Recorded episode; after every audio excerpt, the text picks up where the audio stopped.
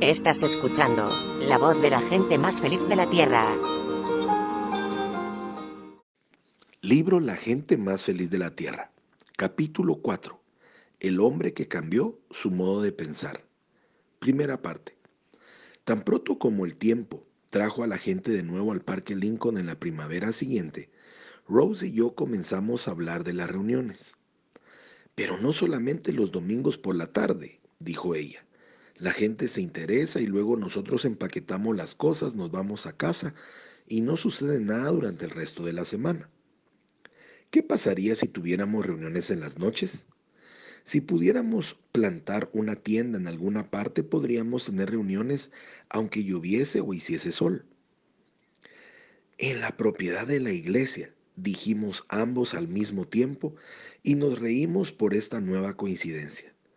Hacía tiempo que el edificio de la calle Glés estaba siendo pequeño para la creciente comunidad armenia y la iglesia hacía poco había comprado un terreno en la esquina entre Goodrich Boulevard y Carolina Place, al este de Los Ángeles donde ellos tenían intención de construir. Por este motivo, intentamos obtener el permiso de los ancianos de la iglesia. Todos los recelos del verano anterior brotaron de nuevo en los rostros morenos que se alineaban delante de nosotros. ¿Quiénes eran esos extraños a los que pretendíamos introducir en la propiedad de la iglesia? ¿Por qué tendría que verse involucrada la iglesia pentecostal armenia? No sería únicamente nuestra iglesia, les explicamos. Nuestro plan era que todas las iglesias pentecostales de los alrededores colaborasen con nuestras reuniones. Nuestra iglesia proveería el lugar para la carpa y otra proporcionaría los músicos y los acomodadores. Trabajaríamos todos juntos. Pero al escuchar la palabra juntos, sus rostros se estiraron todavía más. ¿Juntos? con la iglesia cuadrangular de las asambleas de Dios y la gente de la santidad pentecostal con sus dudosas doctrinas? ¿Por qué algunas de esas llamadas iglesias cristianas permiten que los hombres y las mujeres se sienten juntos? Y los ancianos se aislaron hablando de cosas que nos parecían secundarias, mientras Rose y yo nos manteníamos sentados en silencio, olvidando nuestro proyecto para el verano. Pero el hecho era que el viento de Pentecostés que había soplado tan fuertemente desde Rusia a Armenia hacía casi 100 años, tendría que calmarse por ahora dentro de una denominación tan rígida como cualquier otra. Era siempre así. A través de toda la historia, cada soplo refrescante del Espíritu pronto llega a ser, en manos humanas, una nueva ortodoxia. El gran avivamiento de la calle Azusa por ejemplo, que comenzó en esta misma ciudad con libertad, con gozo, y que rompió todas las barreras, se había rigidizado allá por los años 40 y convertido en un grupo de iglesias tan independientes que ni siquiera se comunicaban entre ellas dejando solo al mundo entero.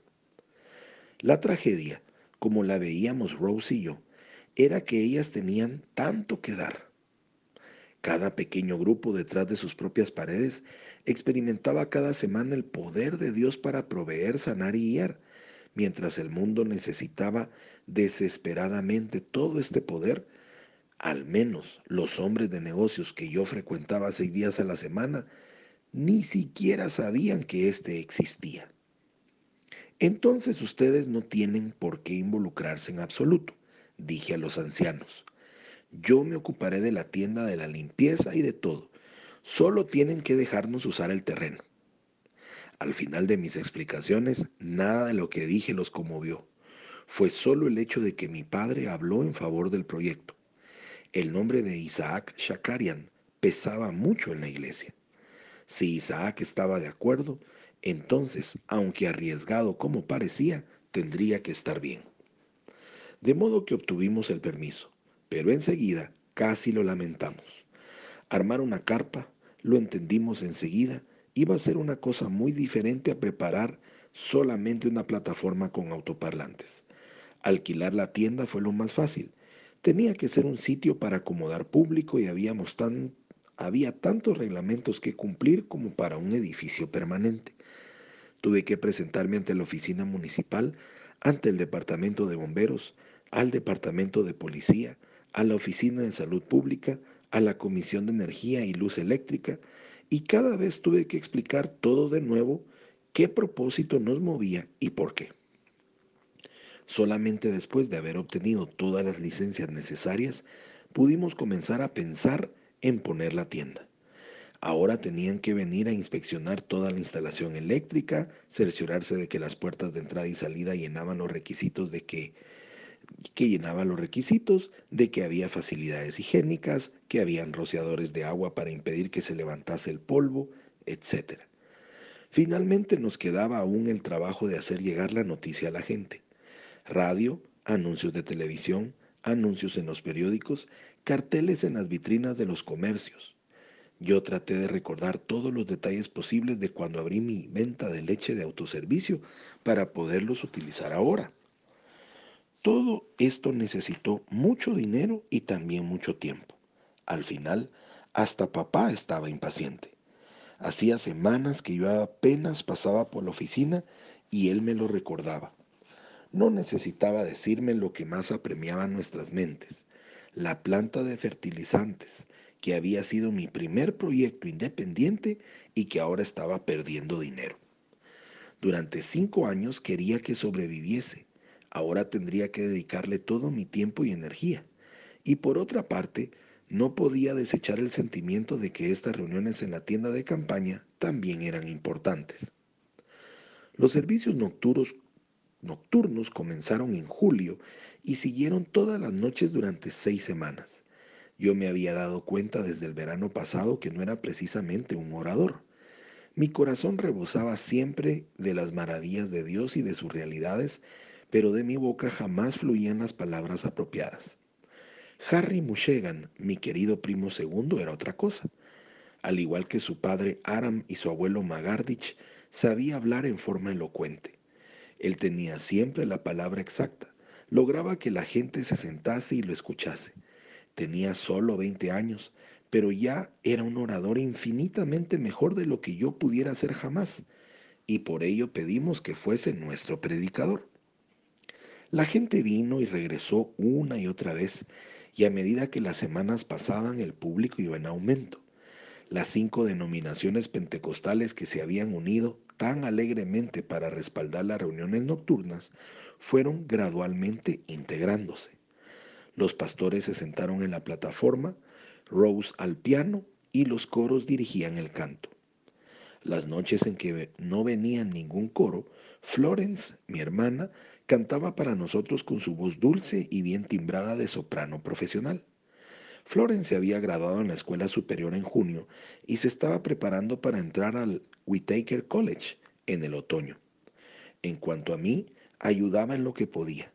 Dirigía las reuniones, hacía las llamadas telefónicas, arreglaba la transportación y me ocupaba de llevar la contabilidad.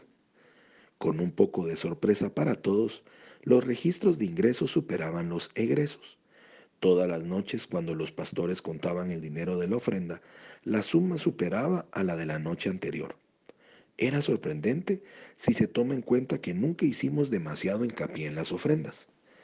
También resultaba irónico que cada vez que revisaba los libros de la planta de fertilizante con el contador, la situación iba cada vez peor. Del dinero de las ofrendas pagábamos los avisos en los periódicos y la radio, el alquiler de la tienda y todavía nos quedaba dinero. De esos gastos no llevaba registro, pues nunca pensé que se recuperaran. Entonces se me ocurrió una idea.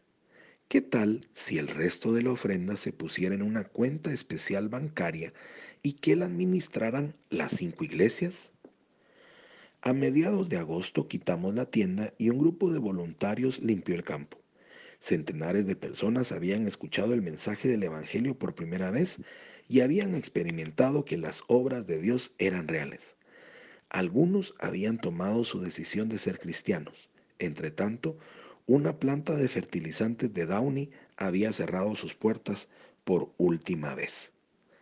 Pero los efectos de largo alcance, como sucedió, surgieron de aquella cuenta común del banco. Con intención de tomar decisiones acerca de la misma, el pastor de la iglesia cuadrangular telefoneó al pastor de la iglesia pentecostal de Dios. Un anciano de las asambleas de Dios fue a comer con un anciano de la iglesia pentecostal armenia y ambos, en ese momento, atravesaron juntos el dintel de la puerta de la iglesia de santidad pentecostal que había al final de la calle y se sentaron a rendir culto a Dios. Soy Pablo Zárate y te deseo un día lleno de bendiciones.